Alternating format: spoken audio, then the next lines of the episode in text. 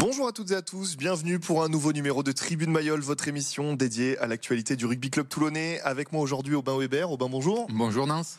Et puis Philippe Bercia. Philippe, bonjour. Bonjour Nance, bonjour à tous. Évidemment, au sommaire de cette émission, on va revenir sur euh, la courte victoire des Toulonnais pour la dernière journée de Coupe d'Europe. Un Toulon vainqueur mais peu rassurant, on peut le dire. On abordera la suite de cette compétition avant de se replonger dans le top 14 avec la réception de Pau samedi. Tribune Mayol, ça commence maintenant.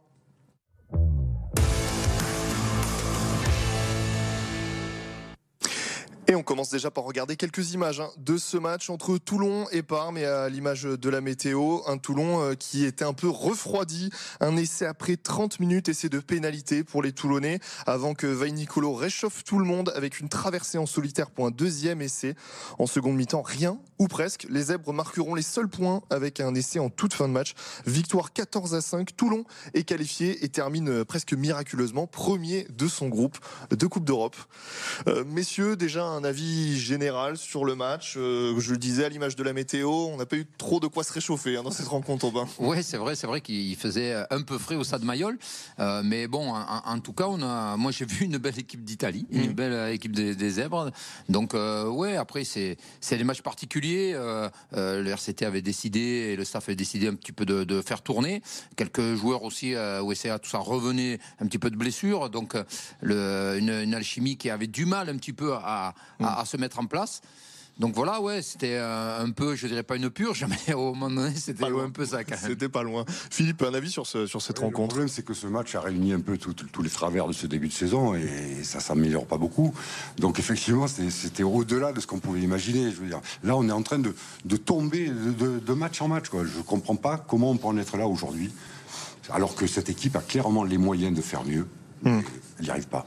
Oui, parce que quand on voit la, composition d'équipe, notamment la ligne de trois quarts, euh, on s'attendait à des grandes envolées en respectant cette équipe italienne, mais on s'attendait quand même à du jeu. On le cherche un peu toujours, le jeu toulonnais. Oui, on, sent que cette équipe, cette équipe de Toulon a, du mal à être constante dans la performance et dans la qualité de son jeu elle peut très bien réaliser euh, de, belles séquences de jeu et puis tout d'un coup euh, euh, ne être vraiment pas catastrophique mais très très décevante dans l'animation offensive, dans la, recherche un petit peu du jeu. donc voilà, parce que comme vous le dites, on a de beaux trois quarts, on a de, joueurs qui ont la capacité d'aller franchir cette défense, mais on, a du mal, on a du mal à, envoyer le ballon sur les ailes, à avoir le bon tempo. Donc c'est vrai qu'il y a un petit un petit souci, je pense aussi psychologique. Hum. Justement, Philippe, euh, du côté des, joueurs, du staff, on s'est aussi, je ne veux pas dire caché, mais on s'est réjoui de cette qualification, on a fait le job. Est-ce qu'on est en droit quand même d'être déçu de cette équipe toulonnaise? Bon, il y a deux aspects. L'aspect mathématique est satisfaisant puisqu'on est quand même qualifié. Ça préservera une fin de saison peut-être euh, peut-être un peu plus sympa que ce qu'elle aurait été. À voir. C'est pas évident hum. du tout. Mais après, sur le fond de jeu, c'est quand même très inquiétant c'était quand même très inquiétant parce que on voit pas même dans le Challenge Cup comment où, ils vont aller. Et surtout le top 14 c'est la guerre le top 14 on est en train de la perdre la guerre. Le top 14 est déjà là et on n'a aucune arme pour affronter cette fin de saison qui, s'annonce très très compliquée. Donc ce mal de peau qui arrive pourrait nous faire rebasculer dans le néant ou presque. On est plus que plus que dans le déséquilibre, on est en train de chuter là. Donc euh, il faut faire une thérapie de choc pour le groupe. Il y a, un problème psychologique dans ce groupe. Il, faut arrêter de nous dire que ce groupe vit bien parce qu'il vit clairement mal. Les joueurs individuellement sont peut-être investis, mais collectivement ils n'arrivent pas à faire ensemble. Donc il y a un gros travail psychologique à faire pour relancer tout ça, mais on n'a plus le temps. On est plus que dans l'urgence là. Alors si on peut trouver au minimum un petit point positif, c'est que du côté de, de Franck Azama, Pierre on avait décidé de titulariser pas mal de jeunes et ils ont plutôt bien répondu présent. Euh, eux au moins, j'ai envie de dire, sans vouloir manquer de respect à personne. Oui, le petit Warion, euh, Coulon euh, et d'autres. Voilà. Corvec. Le Corvec, euh, ils, donnent tout, ces, ces gamins, mais c'est pas eux qui, qui doivent prendre le, le, flambeau. Eux, tout simplement, alors c'est vrai que la jeunesse n'attend pas et le talent n'attend mm. pas, mais, mais c'est surtout les, les, joueurs cadres qui doivent montrer l'exemple, qui doivent être maîtres de leur sujet. Et, et malheureusement, j'ai l'impression que c'est ça qui, qui manque, c'est cette compréhension est que les cadres ont, du mal un petit peu à prendre le match à leur. Alors, ils, le prennent, mais individuellement, et c'est pas ça. Il faut qu'ils arrivent à, gérer euh, la, stratégie euh, que le staff a mis en place toute la semaine, et c'est à eux de le mettre en place sur, le, sur les matchs. Mmh. Et, euh, et, après, la, jeunesse est là pour amener le dynamisme, la fraîcheur. Oui, mais c'est pas à eux. On n'attend pas tous d'eux. Moi, je vous propose qu'on rentre dans le vif du sujet. Vous l'avez fait un petit peu, un petit peu, mais On va poser la question qu'est-ce qui cloche dans cette équipe toulonnaise? Euh, Qu'est-ce qui fait que qu'on n'arrive pas à enchaîner les performances pour vous, évidemment, de, votre point de vue? Déjà, il n'y a pas de leader qui a pris, qui a pris le groupe hmm. à, son compte. Donc, à partir du moment où il n'y a pas de chef, tout le monde fait la sienne dans son coin. Ensuite, euh, il y a aussi un, problème de, de, qualité de l'effectif et d'homogénéité de l'effectif, et Franck et Pierre en conviennent. Il y a des très grands joueurs avec des très gros salaires, et puis des joueurs beaucoup moins aguerris avec des petits salaires, et puis des joueurs qui sont peut-être euh, un peu en dedans physiquement par rapport à leur niveau, leur réel niveau, et tout ça, tout ça fait que on n'arrive pas à avancer. Et Pierre et, et, Franck sont en train de réaliser un nouvel audit du vestiaire, mais c'est six mois après, c'est six mois trop mmh. tard déjà. On a encore perdu six mois. Donc pour savoir où ils en sont, sur qui ils peuvent vraiment compter. Alors effectivement, on va pouvoir compter sur les jeunes. Au moins d'avoir des gens qui, se, qui mouillent le maillot, qui donnent tout, même si le résultat n'est pas là. Mais ce qu'on voit actuellement est désespérant. Est-ce que vous partagez le, constat et, pour vous, quel est le mal euh, de ce club et qui fait qu'on n'arrive pas à enchaîner côté toulonnais? Alors, je serais moins intransigeant parce que, que, Philippe, hein, qui, qui, a lui une vision plus journalistique et d'analyse, comme beaucoup de gens certainement. Moi, je la vois plus sur l'aspect technique euh, en tant qu'ancien joueur, ancien entraîneur. Mhm. Euh, tout n'est pas facile. Et c'est vrai, déjà, déjà de, le, duo deux têtes à, la tête d'un club, c'est pas évident. Donc il faut gérer ça. Euh, donc tout cela est, fait partie aussi de, de, de, de l'ensemble. Peut-être que est-ce que les joueurs se retrouvent dans tout ça? Euh, euh, Un staff qui est très étoffé. Il y a pratiquement une dizaine, voire une quinzaine de techniciens autour de cette équipe. Donc est-ce que c'est louable? Est-ce que c'est pas trop de discours qui diluent un petit peu le discours le vrai discours? Donc voilà, c'est mm. toutes ces questions. Et, là, il faut faire confiance à Pierre qui a de l'expérience avec Franck Azema. Donc pour trouver des solutions, on connaît toute la qualité euh, des, deux, des deux personnes, de ces deux coachs. Maintenant, trouver le bon tempo, euh, est-ce que ça va prendre un peu plus de temps? C'est peut-être ça.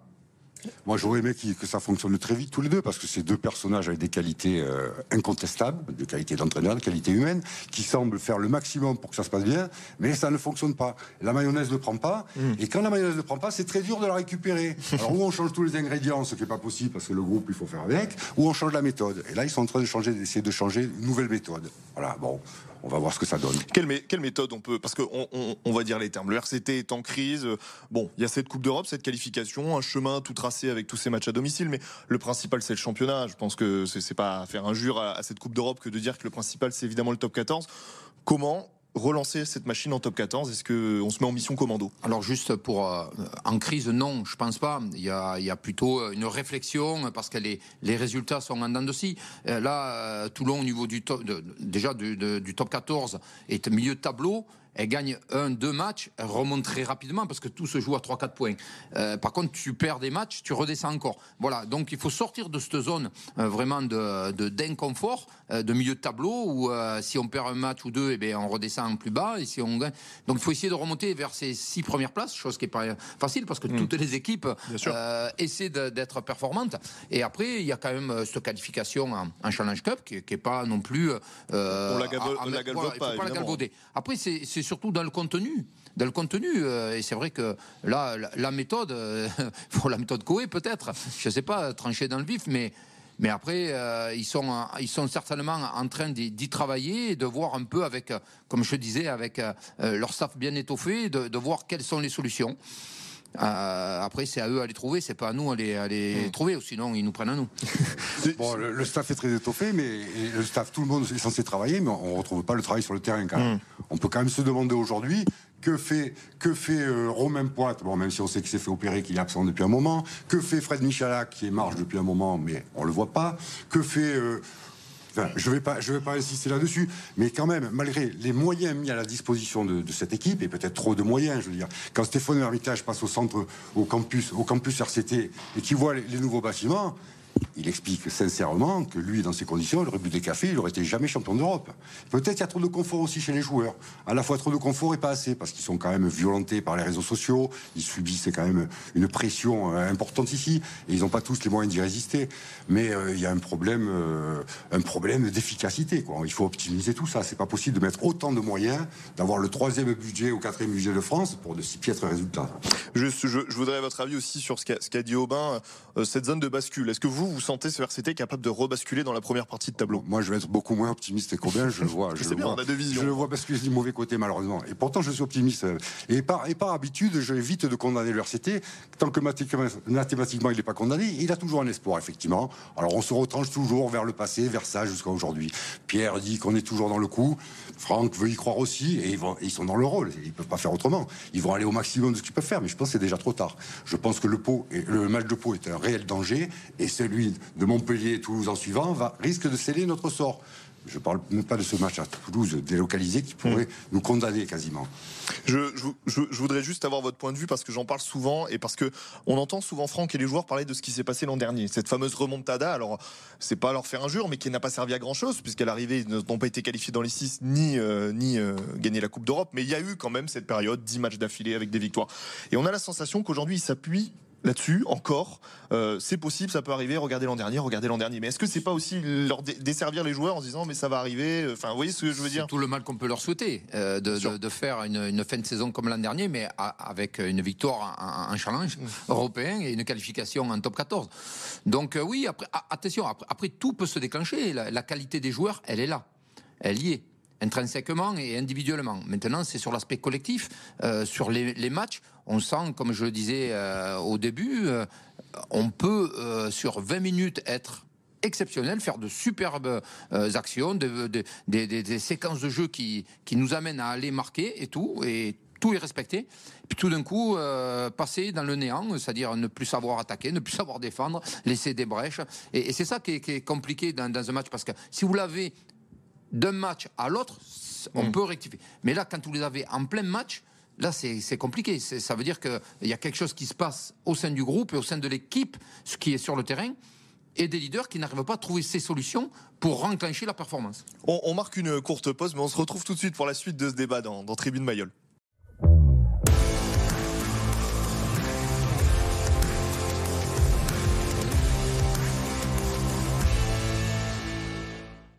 De retour dans Tribune Mayol, on était en train évidemment d'évoquer tout ce qui se passe euh, au RCT, sur et en dehors du terrain. Alors on, se recentre euh, peut-être trois minutes juste évidemment sur cette Coupe d'Europe. Petit miracle hein, qui a eu lieu puisque les Toulonnais n'avaient pas pris le bonus, c'était euh, virtuellement premier mais pouvaient potentiellement passer troisième. Et puis ben donc défaite de Cardiff, défaite du Conac ce week-end. Toulon finit premier et va recevoir une équipe sud-africaine, l'équipe des, Cheetahs.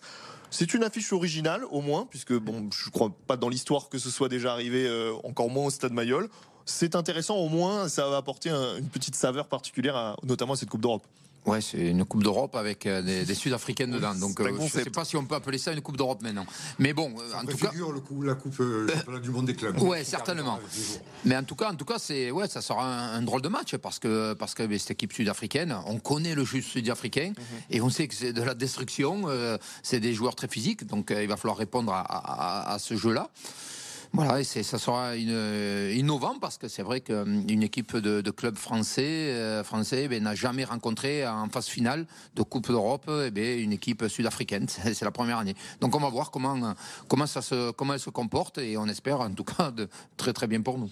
Alors ce sera le 1er avril, hein, il faut se rendre compte qu'on a encore pas mal de, semaines. Non, non, ce n'est pas un poisson d'avril, mais euh, il y a encore beaucoup de temps et vous, vous, vous avertissez déjà Philippe, les, les, le RCT, ce match il est loin d'être pris à la légère. Alors, heureusement qu'on le joue à domicile, parce que sinon, en Afrique du Sud, je ne donnais pas cher de nos chances. Mm. On a vu déjà des Sud-Africains passer à Mayol en amical il y a quelques années. Oui, Les, les Sharks, oui. Bon, à Mayol, tout est possible, mais il faut surtout pas prendre les Cheetahs de haut parce qu'on les connaît pas trop.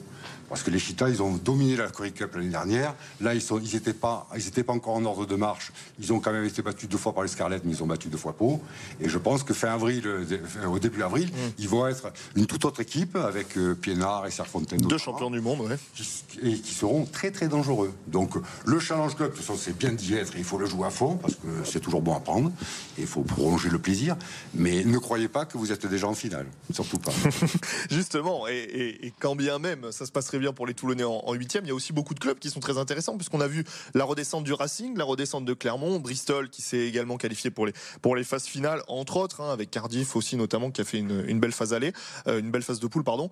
Euh, cette compétition, elle est relevée. Hein. Ah oui, elle est relevée parce que les, certaines équipes de, la Champions Cup redescendent et donc euh, ouais, il va falloir, va falloir jouer contre ces équipes si on veut aller au bout et la gagner. Donc euh, c'est vrai que c'est un beau, un beau challenge. Bon alors, ah, je, trouve qu'aujourd'hui, cette année, on est un peu dans la même situation que l'année dernière. Ça fait une saison malheureusement qui se ressemble beaucoup. Et l'année dernière, on a déclenché au mois de février une remontada. Est-ce qu'on sera capable cette année? Je ne crois pas. Mais si on l'était, ce qui serait quand même euh, plaisant, plaisant et, Le, minimum, on, dira. Si on l'était, je crains qu'il se passe la même chose que l'année dernière, c'est qu'on arrive au bout de la saison à court d'essence mm. et que de toute façon on s'effondre, que sa saison, la saison, elle soit sans trophée et sans satisfaction globale. Ça, ça pourrait recréer une dynamique sur laquelle on pourrait reconstruire, mais il ne faut pas espérer à mon avis grand chose parce qu'on est parti de trop loin là. Alors si on, note la seule différence, c'est que l'an dernier, c'était un enchaînement de matchs aussi, euh, via des matchs en retard avec les Covid, tout ça. Peut-être que cette année, la, coupure, notamment destination, pourrait permettre de recharger les batteries. Je vous sens pas convaincu par mon explication, Philippe, mais il faudrait jouer Toulouse alors, parce qu'il y, a, des. Bah, ça va être le cas. On va, jouer Toulouse contre euh, sans internationaux, mais peut-être voilà, peut-être euh, éventuellement le calendrier. On, on, revient un petit peu quand même parce que c'est l'actualité. Il y a eu alors, vous n'étiez pas d'accord avec moi sur le terme de crise, mais on va, le mettre entre guillemets, entre guillemets. En, tout, cas, pardon, il y a eu cette réunion avec les, associations de supporters, avec certains supporters aussi qui ne faisaient pas euh, partie d'associations, euh, un RCT qui essaye de, de reparler à son public euh, sur le domaine sportif, mais aussi extra-sportif. Est-ce que vous comprenez un petit peu la, colère, ou sans dire la colère, l'impatience des, supporters toulonnais depuis 5 ans qui attendent quelque chose maintenant? Alors, alors le, supporter et le passionné toulonnais est, très euh, vivace. Euh, moi, quand je suis arrivé ici en 91, je, les ai comparés, j'ai comparé le, peuple toulonnais, parce que pour moi, c'est le peuple toulonnais, mhm. c'est pas spécialement les supporters. Euh, c'est les gens qui vivent le rugby passionnément, sont toujours un peu dans, l'extrême, comme tout passionné. Alors c'est vrai que attention, il faut pas non plus, non plus tomber dans la, dans la psychose et, euh, et, bon, euh, parce que sinon, il faudrait prendre dans le staff euh, chaque, un membre de, chaque club de supporters aussi. Mhm. Ça serait, ça serait sympa. mais, bon, non, mais après, attention, qui qu'il y ait une explication du club, un échange avec les, clubs de supporters, c'est très bien. Mais après, il ne faut pas qu'il y ait d'ingérence non plus. Il mhm. ne faut pas qu'il y ait d'ingérence. Le président préside, on ne va pas hein, refaire le, décompte, mais on a besoin des supporters pour nous soutenir. Ça, c'est contestable. On, les remercie toujours euh, quand ils sont au stade, qui viennent nous encourager, même à l'extérieur. On, sent vraiment qu'il y a une force, euh, et ça a toujours été le, 16e homme, hein, le peuple toulonnais. Je, préfère dire le peuple toulonnais que les supporters, euh, parce que je crois qu'avant tout, tout le monde est passionné de, et, passionné surtout de ce club qui est, qui est pour nous ancré dans notre, dans notre cœur, dans notre mmh. sang. Donc voilà, après. Euh, le, club accepte de, les recevoir, c'est bien, et d'échanger avec eux, c'est bien aussi. Après, maintenant, comme je vous dis, euh, tout le monde doit rester à sa place quand même. Philippe, sur, sur cette, euh, on, avait la semaine dernière deux associations de supporters. On sent que bah, la machine se crispe. Voilà, ça se crispe, ça se grippe. Il y a quand même quelques raisons. Alors il y a le rugby en général qui a évolué, le rugby professionnel qui est beaucoup plus aseptisé, beaucoup plus froid. Il y a, ça manque d'humanité mm. tout ça. Je veux dire entre entre le rugby professionnel qui a évolué, la société qui telle qu'elle évolue, le Covid qui est passé par là, les années Colazo qui n'ont pas été flamboyantes, et ça fait beaucoup beaucoup d'excuses et beaucoup beaucoup d'explications à cette rupture qu'il y a entre le public toulonnais. Je ne parle même pas des matchs à 21 h ça fait beaucoup d'explications pour, pour expliquer la rupture. Mais on peut recréer fil à fil tout ça. Et ils s'y sont mis en recréant cette réunion pour renouer le contact vraiment. Maintenant, il faut construire. Alors, on construit sportivement cran à cran, comme dit Pierre, et là, ça va être cran à cran aussi. Est-ce qu'on va arriver à se rabibocher? J'ai peur que le résultat sportif fasse imploser le truc avant que ça marche. On a peut-être une solution, peut-être qu'il faudrait aller euh, laisser la place à, la Seigne ou à Yerkarkeran au campus, et nous aller dans le, dans le stade de Yerkarkeran, au campus de, pour se, la Seine. se resserrer sur les valeurs un petit peu. à l'ancienne. Alors, on a lancé, euh, on a lancé la semaine dernière euh, la possibilité à, nos téléspectateurs de, poser des questions, de nous envoyer euh, vos réactions, vos coups de cœur, vos coups de gueule, vos envies pour, pour la suite de la saison. On a reçu déjà, et je voulais vous poser cette question, une question intéressante. C'est Jean-Louis qui nous a précisé dans son email qu'il était abonné depuis 40 ans. Donc on va lui donner la parole à Jean-Louis. Il avait une question et je vais vous la poser à tous les deux à tour de rôle. que pensez-vous, je cite, de ne pas avoir remplacé Ebenet Sebet, parti au, mercato d'été, au transfert cet été, par un deuxième ligne de, de haut niveau? Euh, et je compléterai la question en disant, en voyant aujourd'hui aussi les, difficultés qu'on a en touche hein, euh, du côté toulonnais, est-ce que c'est une erreur euh, de, ne pas avoir remplacé Ben Sebet par, par un, équivalent finalement? Bien sûr, quand vous perdez un joueur comme comme c'est lourd. C'est lourd parce que c'est un joueur d'expérience, un joueur qui pèse sur sur les, les équipes adverses. Donc ouais, et puis qui met en confiance aussi son équipe. donc bon, alors après savoir pourquoi on ne l'a pas remplacé, ça, la question c'est pas nous qu'il faut la poser, il faut la poser aux gens intéressés qui sont chargés du recrutement du RCT. donc voilà, après c'est vrai que quand quand des joueurs comme ça partent, il vaut mieux essayer de les remplacer. Alors, on espérait peut-être avec certains joueurs de pouvoir pouvoir combler, mais non. Philippe, sur, sur ce remplacement de, de Ben Sebet On ne peut pas remplacer Ben Sebet comme ça. Hmm. Évidemment, il nous manque. Il nous manque et ça fait toute la différence. Parce qu'effectivement, autour d'un seul homme comme Ben Sebet, une équipe peut se retrouver, se regrouper, se remettre dans l'avancée. On a vu au Stade français la dernière belle performance du RCT, la seule présence de Villiers sur le terrain, Rodveller, qui remet tout le monde dans, le, dans le, gaz et dans l'avancée. Et, et, Ben Zebet avait le rôle d'un papa, malgré, malgré que ce soit un enfant d'après le président. C'était quand même un patron sur le terrain c'est un patron dont on a besoin. On l'a pas retrouvé parce qu'on a Olivon qui l'a par intermittence. On a Bekashvili qui se démène en première ligne, il peut pas tout faire non plus. On a Serein qui s'est noyé. Il n'y a plus de patron. Donc euh, les Ben il manque terriblement, comme manque, a manqué Carbonel en début de saison, pour qu'on ait déjà du liant, qu'on se retrouve pas dans cette situation compliquée aujourd'hui. Euh, voilà, il y a eu des erreurs de recrutement, il faut savoir les admettre. Il y a une vraie, un vrai problème sur le recrutement et qui ne date pas d'hier. Ça fait plusieurs années que ça dure maintenant. Je voudrais qu'on je, je, vous entends et je voudrais juste du coup qu'on conclue. On, a peu de temps, mais sur Toulon-Pau, euh, Philippe, vous le présentiez comme le match euh, entre guillemets à, haut risque. Est-ce que Toulon-Pau est un match à haut risque pour les Toulonnais?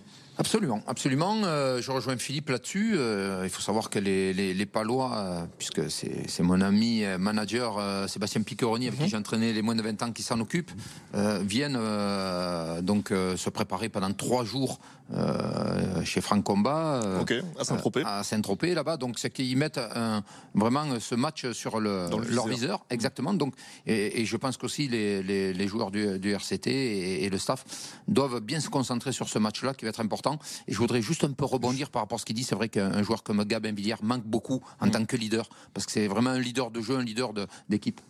Philippe, et quand vous entendez que ces Palois sont déjà là ou presque déjà là, ça vous inquiète encore plus? Non, ça m'étonne pas, c'est tout. Je sais qu'ils sont capables de tout. Moi, je les, je les crains pas spécialement, les Palois, potentiellement, mais sur un match comme ça, on est en danger. Et puis voilà, maintenant, la situation, elle est telle qu'on a perdu deux fois à domicile. Tout le monde vient, vient à Toulon pour gagner. On s'est mis dans une sacrée panade quand même. Hein. Messieurs, on va se quitter, mais juste avant, on regarde les résultats dans les autres sports dans le vote département.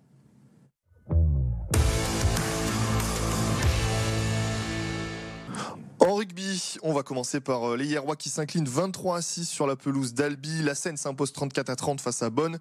Et le 15 du Coudon, eh bien, euh, finit Fanny à Agde 20 à 0 pour Agde. Vous vouliez préciser quand même au bain que les féminines ont gagné? C'était important de le dire. Les, les filles RCTPM sont allées gagner à Dax. C'est une belle performance. Bien, et l'équipe 2 Espoir aussi a gagné à domicile. Alors en football, dans le derby du Var, match nul de partout entre Fréjus et Toulon. Victoire importante des Hierrois 1-0 à domicile face à Tonon. En handball, Mérignac s'impose 28 à 18 face aux Toulonnaises. Et en basket, nouvelle défaite pour le HTV 77 à 57. Messieurs, merci beaucoup. C'était très intéressant de, partager votre avis sur ce qui se passe actuellement au RCT. On marque euh, évidemment euh, la fin de cette émission, mais on se retrouve dès la semaine prochaine pour débriefer ce fameux Toulon-Pau. Merci à tous.